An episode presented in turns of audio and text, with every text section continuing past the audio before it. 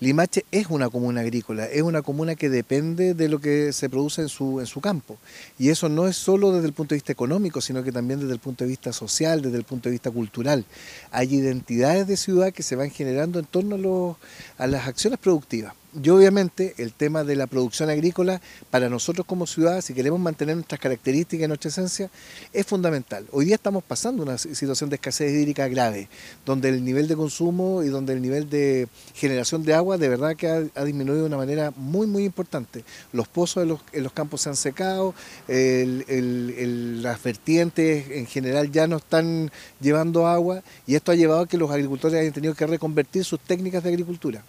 Por lo tanto, ya la agricultura tradicional va perdiendo espacio, pero no por eso desde el punto de vista cultural, de la disciplina que significa cultivar, tiene que cambiar y tiene que eliminarse. Por el contrario, lo que hay que hacer es reconvertirse, generar procesos innovadores en el campo. Mm, bueno, se tuvo que hacer forzadamente por el hecho de que no teníamos agua. Y cuesta conseguirla y ahora con todo, con todo lo que se puede producir con poquita agua, uno lo hace. Y yo creo que muchos lo van a tener que empezar a hacer si es que lo ayudan el gobierno, el municipio, no sé quién, los puede ayudarlo porque no solo yo tengo la necesidad, hay mucha gente que también lo necesita para poderse reinventar con algo. Y, es bueno, es bueno porque si se trabaja con paneles solares, todo solar, no tiene, no tiene mayor gasto. Y no son muchos los días que se, mucho tiempo que se lleva para poder sacar una cosecha.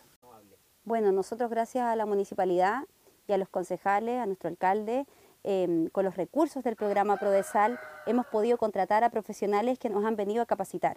Nosotros tenemos asesores de riego y asesores hidropónicos y ellos nos han marcado la pauta en cómo tenemos que hacer el trabajo. Ya, aquí estamos todos aprendiendo y eso permite también a través de, de, giras y de parcelas demostrativas como esta incentivar a nuestros agricultores a atreverse a adquirir nuevas tecnologías.